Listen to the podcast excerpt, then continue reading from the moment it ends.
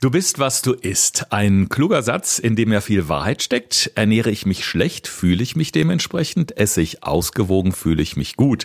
Und in dieser Episode möchte ich gerne mit Alex über unser Essen philosophieren. Ja, Thorsten, ein absolutes Herzensanliegen von mir, Clean Eating. Ähm, brennt mir total auf der Seele, finde ich absolut wichtig, gerade in der heutigen Zeit etwas dafür zu tun. Und deshalb freue ich mich umso mehr, dass wir uns heute diesem Thema widmen. Gesund gefragt. Fünf Tipps für deine Gesundheit mit TV-Reporter Thorsten Slegers und Personal Trainer Alexander Nikolai. Herzlich willkommen zu einer neuen Folge. Ja, Clean Eating. Alex hat es gerade angekündigt. Sauberes Essen, frei übersetzt. Was heißt denn das äh, jetzt genau, Alex? Also wenn ich meinen Apfel jetzt besonders gut unter fließendem Wasser abwasche, ist das wahrscheinlich noch nicht Clean Eating, oder? nein, aber der Apfel ist an sich schon mal eine gute Voraussetzung dafür. Ähm, nein, die Idee dahinter ist eigentlich hauptsächlich, dass man wirklich beginnt, mal sauber zu essen. Das heißt, die Idee dahinter ist, Lebensmittel zu nehmen, die in dem Sinne clean, also sauber sind, bedeutet, die halt möglichst industriell unverarbeitet sind, dass die nicht großartig vorverarbeitet wurden. Dann, dass sie möglichst ohne Zusätze auskommen, wie Geschmacksverstärker, künstliche Aromen, Farbstoffe, all diese Sachen. Und dass sie natürlich möglichst frisch sind. Das ist erstmal die grundsätzliche Idee. Mhm. Ähm, jetzt fragt man sich natürlich schon, weil für den Verbraucher ist es manchmal wirklich schwer zu erkennen, äh, welche Lebensmittel wie stark oder weniger stark verarbeitet sind. Gibt es denn so eine grobe Orientierung, also grundsätzlich so als Faustregel, welche Lebensmittel sind erlaubt? Also von der Idee her erstmal natürlich jegliche Form von frischem Obst und Gemüse. Damit kannst du generell nichts falsch machen. Dann alle Formen von auch gar kein Problem, Fleisch oder Fisch, in gesunder Form, das heißt natürlich möglichst frisch, nicht irgendwelche Formen von vorverarbeiteten Lebensmitteln. Dann alle Formen von Nüssen, Samen, Hülsenfrüchten, gar kein Problem. Auch sehr gerne Getreide, ist gar kein Problem. Das heißt Vollkorngetreide oder sogenanntes Pseudogetreide. Ich weiß nicht, ob du das was sagt zufällig? Nee, Pseudogetreide jetzt nicht wirklich. Okay, das ist sowas wie Amaranth, Quinoa hast du vielleicht schon mal gehört, was halt nicht zur klassischen Art des Getreides gehört, mhm. aber halt kein klassisches Weizen Mehl, was halt stark verarbeitet wird. Sowas möchte ich natürlich nicht haben. Dann keine Zucker, auch ein ganz wichtiger Punkt, so dieser raffinierte verarbeitete Zucker nicht. Man darf gerne trotzdem süßen, das ist gar kein Problem. Mit Honig oder Kokosblütenzucker, solche Geschichten gar kein Ding. Und dann natürlich möglichst gesunde pflanzliche Öle. Das ist erstmal so die grobe Range, in der wir uns bewegen. Also es scheint jetzt äh, erstmal kein Hexenwerk zu sein, also einfach nur ein paar einfache Regeln. Also es ist wirklich ein einfaches Konzept, wie sich das so oft äh, aufs Erste anhört. Es heißt, ähm, das habe ich jetzt äh, gestern in einem Artikel gelesen, sehr interessant, ähm, dass unsere Ernährung zu 80 Prozent bestimmt, wie wir uns fühlen. Das heißt, mit unserer Ernährung können wir demnach auch unsere Laune steuern? Du musst nur überlegen, was du überhaupt alles durch deine Ernährung beeinflussen kannst. Denn ich bin jetzt vielleicht ein bisschen ketzerisch oder böse unterwegs, aber mach dir mal Gedanken darüber, was alles deinen Gesundheitszustand beeinflusst und was wir alles für moderne, in Anführungsstrichen, Erkrankungen haben. Wenn du überlegst, was es für Sachen gibt heutzutage, wie Allergien, wie Asthma, Neurodermitis, das sind alles extrem stark auch ernährungsbedingte Erkrankungen. Und stell dir mal vor, wie eine Welt wäre ohne das. Da wären wir wesentlich gesünder und würden uns besser fühlen, definitiv. Ja, und all das kannst du erreichen durch Clean Eating. Ich will jetzt nicht sagen, dass ich sämtliche Krankheiten dadurch heilen kann. Das möchte ich bitte nicht, ne? Also nicht das jetzt Ganze falsch verstehen. Aber wenn du überlegst, all diese Formen, die aufgrund von Zusatzstoffen, von Geschmacksverstärkern, von allen möglichen Bereichen, die noch zusätzlich unserer Ernährung zugesetzt werden, im Körper Allergien verursachen oder Reaktionen des Körpers verursachen, wenn wir das alles weglassen würden, wie gesund wir dann sein könnten. Das Problem ist ja, äh, also wenn ich jetzt mal von meiner Warte aus das Ganze betrachte, ich weiß ganz oft, was mir gut tut, was gesund ist und ich weiß natürlich auch, was nicht so gut ist. Aber diese verdammte Versuchung ist leider allzu oft da, dass ich mich zwar in Anführungszeichen bessern möchte, aber auch schnell wieder wieder in alte Muster verfalle. Und gerade jetzt in der Vorweihnachtszeit, hm, da steht ja bei uns auf dem Wohnzimmertisch ähm, so, ein, so ein Tellerchen mit äh, selbstgebackenen Plätzchen von meiner Frau. Ich sage jeden Tag bitte nicht auffüllen. Lass es einfach, wenn es leer ist. Es ist natürlich mittags wieder voll, weil mein Sohn auch gerne mal ein Plätzchen zwischendurch isst, ja.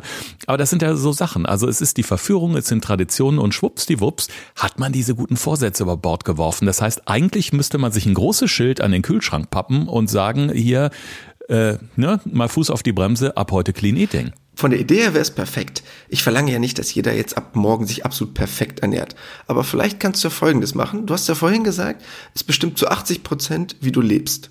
Ja. Deine Ernährung. Was hältst du denn dann davon, wenn du dich zu 80 Prozent gesund ernährst? Das heißt, stell dir mal vor, du gehst einkaufen und sagst, okay, acht Lebensmittel unterwerfe ich diesem Prinzip Clean Eating und zwei Sachen kaufe ich mir zum Spaß. Dann wäre 80 Prozent der Ernährung super und ich erlaube dir noch ein bisschen Quatsch zu machen in deinem Alltag. Also 20 Prozent Quatsch ist besser als 0 Prozent Quatsch. Da stimme ich dir vollkommen zu. Jetzt ist das Konzept dahinter, ist ja, äh, dass wir unserem Körper quasi so diesen unnötigen Ballast ersparen. Also Ballast jetzt gleich, ähm, ja, vielleicht irgendwie Zusatzstoffe etc. Das heißt aber nicht unbedingt beim Clean Eating, dass wir ähm, den Bedarf an Kohlenhydraten massiv runterschrauben, oder? Ja, absolut man muss eigentlich beim Clean Eating auf nichts verzichten und das ist eigentlich das Tolle daran. Wir wollen halt nur möglichst gesunde, unverarbeitete Lebensmittel haben und natürlich ein paar Sachen reduzieren, wie jetzt raffinierten Zucker oder Weizenmehl und Co. Aber an sich ist es für jeden geeignet. Das heißt, es gibt eigentlich keinen Grund zu sagen, ich probiere das mal aus, weil ich unbedingt eine gewisse Ernährungsform bevorzuge. Das heißt, jeder kann das machen. Der Veganer, der Vegetarier, der klassische Fleischesser. Das heißt, es ist eigentlich für jeden geeignet. Ja, und es ist ja auch keine Diät in dem Sinne. Im Grunde ist es ja, ja ich sag mal, eine andere Lebenseinstellung äh, zu sich selbst, zu seinem Körper, zu seiner, äh, zu, zur Ernährung. Also man denkt quasi, wie ich eben so schön sagte eingangs, äh, wir philosophieren ein bisschen übers Essen. Es ist also eher eine ähm, Essensphilosophie statt äh, einer Ernährungsform könnte man so sagen. Ja, absolut. Es geht eigentlich hauptsächlich darum, sich endlich mal wirklich gesund zu ernähren und nicht nur so zu tun. Das heißt, stell dir mal vor, du gehst einkaufen und du kaufst nicht ein einziges Fertiggericht. Was meinst du, wie sehr sich dein Körper darüber freuen wird, wenn er es mal schafft, auf all diese zusätzlichen Produkte zu verzichten? Ich habe extra im Zuge unserer heutigen äh, Podcast-Folge mal recherchiert und mir mal ein paar Zutaten angeguckt von einzelnen Fertiggerichten. Und ähm, rat mal, aus wie viel Zutaten eine Fertigpizza besteht. Boah, Ah, das kommt jetzt drauf an, habe ich die Pizza Margarita, wo nur Tomate und Käse drauf ist, oder irgendwie äh, Mister mit, mit 100.000 Zutaten? Also ich würde mal sagen... Nimm mal eine Pizza Margarita. Das ist am einfachsten erstmal. Okay, dann sage ich mal 15. 38. Was? 38 Zutaten sind da drin. Oh. Und, und was zählt da alles dazu? Also ich hätte jetzt auf den Teig getippt, auf Käse, auf Tomate, Zucker, Salz, ein paar Gewürze, aber auf 38 wäre ich nicht gekommen. genau, das ist nämlich der entscheidende Punkt. Wenn du überlegst, was da alles drin ist, oder sagen wir es mal andersrum, was bräuchtest du denn für eine Pizza? Du brauchst einen Teig, das ist Wasser, Mehl, vielleicht ein bisschen Hefe und Salz, dann hast du vier Zutaten und dann packst du irgendwas oben drauf. Meinetwegen, ist jetzt egal, ob es jetzt eine Pizza Margherita ist, dann packst du da meinetwegen Paprika, Mais, Champignons, eine Tomatensauce drauf, noch ein paar Kräuter, meinetwegen Pfeffer, Oregano. Dann wärst du vielleicht bei 10 Zutaten. Die anderen 28 sind absolut unnötig. Also Zusatzstoffe in erster Linie dann. Genau. Also wenn man da mal drauf guckt, zum Beispiel solche Sachen wie äh, Antioxidationsmittel, Natriumnitrit, ähm, all diese Bereiche, das braucht kein Mensch, wenn ich selber zubereite. Und dein Körper muss ja damit irgendwo hin. Das heißt, er muss ja irgendwas damit tun. Das heißt, er probiert die natürlich möglichst gut abzubauen und möglichst gut aus dem Körper wieder rauszubringen. Aber einige Bereiche werden in deinem Fettgewebe gespeichert und kommen dann raus, wenn du das Gewicht verlierst. Oder werden halt auch in deinem Bindegewebe gespeichert. Und das ist natürlich, ja, ein riesengroßer Faktor für alle Formen von Allergien, Asthma, Neurodermitis, also all diese klassischen Erkrankungen, die eigentlich, ich sag's mal ganz gemein, relativ modern sind, weil wir sie zum Teil auch selber mit verursachen. In der Tat könnte Pizza dann also auch äh, eine Clean Eating Pizza sein, wenn wir sie eben selbst zubereiten und da äh, natürlich dann eher so auf die regionalen Zutaten setzen auch und vielleicht auch auf saisonale Zutaten, wenn ich jetzt mal an Pilze etc. denke, kann man ja auch selber drüber schmeißen. Das ist ja auch sehr lecker dann. Ja, absolut. Und man muss sich mal überlegen, dass einige Zusatzstoffe, sowas wie zum Beispiel Natriumnitrit und Co., in gewissen Mengen sogar krebserregend sein kann. Also wenn man sich mal überlegt, was das ausmachen kann, ich möchte jetzt nicht den Teufel an die Wand malen, aber ich glaube oder ich bin der ganz festen Überzeugung davon, dass wir ganz viele Zivilisationskrankheiten, die wir uns im Laufe der Zeit leider selber erarbeitet haben, durch Clean Eating extrem stark bekämpfen können. Wenn man sich mal anschaut, habe ich auch extra im Zuge der heutigen Folge mal getan, ähm, wie wenig bei irgendwelchen Naturvölkern solche Sachen vorkommen, wie Allergien, wie Neurodermitis, wie Herzgefäßerkrankungen, weil sie halt einfach sich unfassbar gesund ernähren. auch gar nicht unbedingt wenig. Ne? Also sie sind nicht deshalb automatisch alle super schlank, aber sind alle wesentlich gesünder als wir. Wenn ich jetzt äh, zum Beispiel in den Bioladen gehe, also nicht in den klassischen äh, Supermarkt, ich gehe jetzt in einen Bioladen, wo es ja ähm, unterm Strich vielleicht auch ein bisschen teurer ist. Man ist ja der Meinung, boah, super, hier ist alles Bio. Ist Bio denn gleichzeitig auch clean, also Clean Eating, Bio-Lebensmittel? Nicht automatisch, aber die Wahrscheinlichkeit ist natürlich wesentlich höher. Ne? Darüber muss man sich Gedanken machen. Auch dort gibt es aber leider ganz oft stark verarbeitete Lebensmittel, weil bloß weil es Bio ist, heißt es, ist es nach Bio-Richtlinien zertifiziert, aber da sind trotzdem viele Zusatzstoffe auch noch erlaubt. Zum Glück nicht alle, wie in anderen Lebensmitteln, aber auch die Fertigpizza vom Bio-Supermarkt muss nicht unbedingt gut sein. Hm. Weil du musst überlegen, wie lange sie halten muss und deshalb sind die Hersteller natürlich dazu in Anführungsstrichen gezwungen, sie mit Zusatzstoffen zu versehen. Vielleicht besser als die normale Pizza, aber noch lange nicht das, was ich wirklich unter Clean Eating verstehe. Bei vielen Menschen fängt es ja so ein bisschen an im Kopf zu rattern, wenn es um Ernährungsumstellung geht, wenn es darum geht zu sagen, okay, wir kaufen jetzt bewusst gesund ein. Viele denken, oh Gott, aber das ist doch viel zu teuer ist es ja eigentlich nicht. Denn wenn, wenn du sagst, du gehst in den Supermarkt und du brauchst eigentlich viel weniger Zutaten, um gesundes Essen auf den Tisch zu zaubern, dann müsste es ja unterm Strich auch weniger Geld kosten. Also natürlich äh, ist das ein Kostenfaktor in einem gewissen Sinne, wenn du jetzt sagst, ich möchte sehr stark auf biologisch hochwertige Lebensmittel setzen und würdest halt sagen, dass du relativ viele Bioprodukte kaufst. Das wissen wir alle, dass leider noch Bioprodukte ein bisschen teurer sind als normale Lebensmittel. Aber wir wissen auch, wenn wir anfangen, selber Sachen zu produzieren und nicht irgendwelche teuren Fertiggerichte kaufen, ist am Ende garantiert kein großer preislicher Unterschied wird.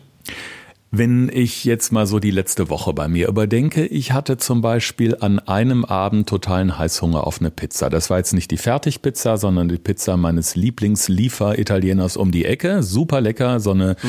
ähm, ähm mit Kapern, Sardellen drauf, also ein bisschen äh, Meeresfrüchte. Super äh, geschmacklich toll, aber natürlich auch fettig. Und dann habe ich am nächsten Morgen gedacht, boah, irgendwie, das war gestern Abend schon viel. Ich lasse mein Frühstück jetzt mal ausfallen und äh, ich esse es heute Mittag. Ähm, ich habe aber auch gehört, gerade beim Clean Eating ähm, ist es sogar so, dass mehr als die üblichen drei Mahlzeiten am Tag empfohlen werden. Das heißt, mein Frühstück ausfallen zu lassen, wäre beim Prinzip Clean Eating äh, wahrscheinlich doof. Genau, das wäre ein absoluter Regelbrecher, das wollen wir nicht. Das heißt, ich möchte sehr, sehr gerne, und das ist eigentlich auch eine Grundidee des Clean Eatings, die aber auch meiner Philosophie von Ernährung sehr stark nahe kommt, muss ich mal sagen, dass man immer frühstückt, finde ich ganz entscheidend. Und dass man dann auch wirklich auf fünf bis sechs Mahlzeiten am Tag kommt, die gerne klein sein dürfen, wo man aber immer probieren sollte, Proteine und komplexe Kohlenhydrate zu kombinieren, dass man den ganzen Tag über ein gesundes Sättigungsgefühl hat. Und das ist perfekt für deinen Alltag, perfekt für jegliche Form von körperlicher Belastung, wenn du sie am Tag hast, ob nun im Homeoffice oder Sport oder was auch immer und äh, dafür super im Alltag umsetzbar. Du sagst gerade die Kombination von Proteinen und komplexen Kohlenhydraten. Was lösen die denn aus im Körper oder äh, was ist der Vorteil, diese Kombination äh, so zu essen? Also erstmal, um vielleicht komplexe Kohlenhydrate zu erklären, das sind hochwertige Kohlenhydrate, von denen ich jetzt rede. Das heißt, das Vollkornmehl, das Pseudogetreide mit Amaranth und Quinoa, was wir gerade eben besprochen haben, weil sie A, einen sehr langen Sättigungseffekt haben, weil die Kohlenhydrate langsam freigesetzt werden dann zweitens enthalten sie noch relativ viele Ballaststoffe, wo wir mittlerweile auch wissen, dass Ballaststoffe extrem gut sind für einen langen Sättigungseffekt und um Krebs vorzubeugen, auch ein ganz entscheidender Aspekt. Und die Proteine dazu, weil sie parallel natürlich einmal, weil wir Eiweißbedarf haben, den wir sättigen, ähm, und zweitens, ganz wichtig, durch die Kombination von Kohlenhydraten und Eiweiß kann der Körper quasi beides wertvoll aufnehmen und das Eiweiß wird dadurch quasi hochwertiger für den Körper. Und unterm Strich bleiben wahrscheinlich Heißhungerattacken aus, folgere ich jetzt mal einfach so. Genau, perfekt. Du bist den ganzen Tag über gesättigt. Super. Ah. Jetzt stellt sich natürlich bei jeder Form der ähm, Umstellung einer Ernährung auch die Frage, wie kombiniere ich meinen neuen Ernährungsstil oder meine neue Ernährungsphilosophie mit Bewegung und Sport. Clean Eating, wenn wir jetzt sagen, fünf bis sechs kleine Mahlzeiten über den Tag verteilt. Ähm, wie wichtig ist da die Bewegung oder sagt man vielleicht in so einer Umstellungsphase auch nicht zu viel Sport machen, es nicht zu übertreiben, weil der Körper erstmal ja in so einer Umbruchphase ist vielleicht? Nein, das ist nämlich das Gute daran. Das heißt, du kannst absolut gerne Vollgas geben beim Thema Sport. Das ist jetzt nicht sowas wie Fasten. Du hast ja auch schon mal gefastet, wo du dann weißt, okay, du stehst morgens auf und sagst, oh mein Gott. Absolut. Treppensteigen wird schon anstrengend, ich schlepp mich jetzt mal runter. So nach dem ja. Motto. ähm, das heißt, du kannst sofort parallel dein Sportprogramm weiter durchziehen, was ich natürlich eh befürworte als Personal Trainer, deshalb dafür perfekt. Äh, und brauchst dich da überhaupt nicht einschränken, weil du bist den ganzen Tag über super mit Energie versorgt, du hast genügend Eiweiß, du hast genügend komplexe Kohlenhydrate. Es gibt eigentlich keine Einschränkung für deinen Alltag in dem Moment. Das klingt auf jeden Fall super. Clean Eating, also vielleicht auch gerade jetzt in Corona-Zeiten eine super Möglichkeit, vielleicht das sogar auch vor diesen äh, kalorienreichen Weihnachtstagen mal auszuprobieren. Wir möchten das Ganze natürlich nochmal zusammenfassen in unseren Tipps und äh, da war Alex natürlich ganz fleißig und es äh, wird jetzt nochmal so richtig schön mit den komplexen Kohlenhydraten, mit Proteinen und allem, was dazu gebracht, auf den komplexen Punkt gebracht. Thorsten fragt, Alexander antwortet. In diesem Podcast erfährst du alles über Ernährung und Fitness. Einfach erklärt und mit konkreten Tipps für deinen Alltag. Erstens, achtet bitte darauf, möglichst Vollkornprodukte zu wählen. Das heißt nicht industriell verarbeitete, bitte kein Weißmehl, sondern dann lieber als Ersatz gern auch mal Pseudogetreide wie Amaranth oder Quinoa. Zweitens, kein Zucker. Das heißt, ihr dürft sehr gerne süßen, habe ich gar kein Problem mit. Ihr könnt gerne eine Form von Honig, Kokosblütenzucker oder ähnliches nehmen, aber bitte nicht mit den klassischen raffinierten weißen Zucker. Aber dann ist so ein künstlicher äh, Süßstoff wahrscheinlich auch tabu. Absolut. Ich will keine Form von Zuckerersatzstoffen, die bringen den Körper wirklich nur durcheinander. Tipp 3. Probiert mal, auf jegliche Form von Zusätzen zu verzichten. Das heißt, wenn ihr etwas kauft, dreht einfach mal die Packung um ob da irgendwelche Geschmacksverstärker, künstliche Aromen oder Farbstoffe draufstehen. Ganz einfacher Tipp, je kürzer die Zutatenliste, desto besser. Tipp 4. Frühstück ist Pflicht. Das heißt, probiert bitte unbedingt zu frühstücken. Es muss ja nicht direkt nach dem Aufstehen sein, aber probiert bitte mal Frühstück als Mahlzeit in euren Tag zu integrieren.